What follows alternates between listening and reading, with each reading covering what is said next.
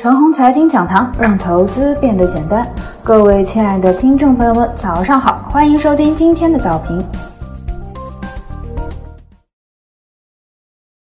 为期一个月的修复性行情，再次说明一下操作方针：一、始终以科技股为主，五 G、高新电子、云服务、软件、信息安全等等，还包括少量电动汽车类个股。这一点中长期不变，会随意切换成其他区域的个股。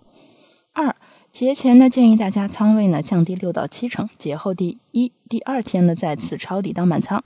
随着科技股的不断上涨啊，慢慢的把节后抄底的仓位逐步卖出，维持节前的仓位不变。我们呢是科技股的中长线投资者，只能够拿出三到四成做波段差，六到七成的仓位啊是中长线的固定仓。操作方针搞清楚之后呢，然后再来看看市场。我对于眼前市场的观点总结如下。一，这个大坑啊，破坏了指数的趋势性走势，所以呢，短期之内指数是很难走成经典的上升形态的。眼前的市场走势呢，似乎就是一个惯例。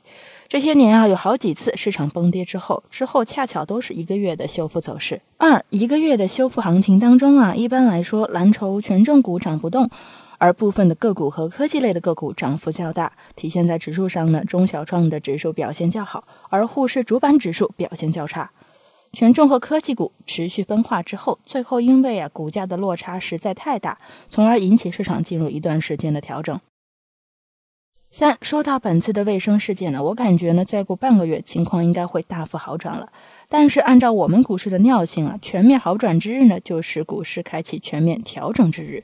这一点呢，和二零一九年的八月初股市差不多。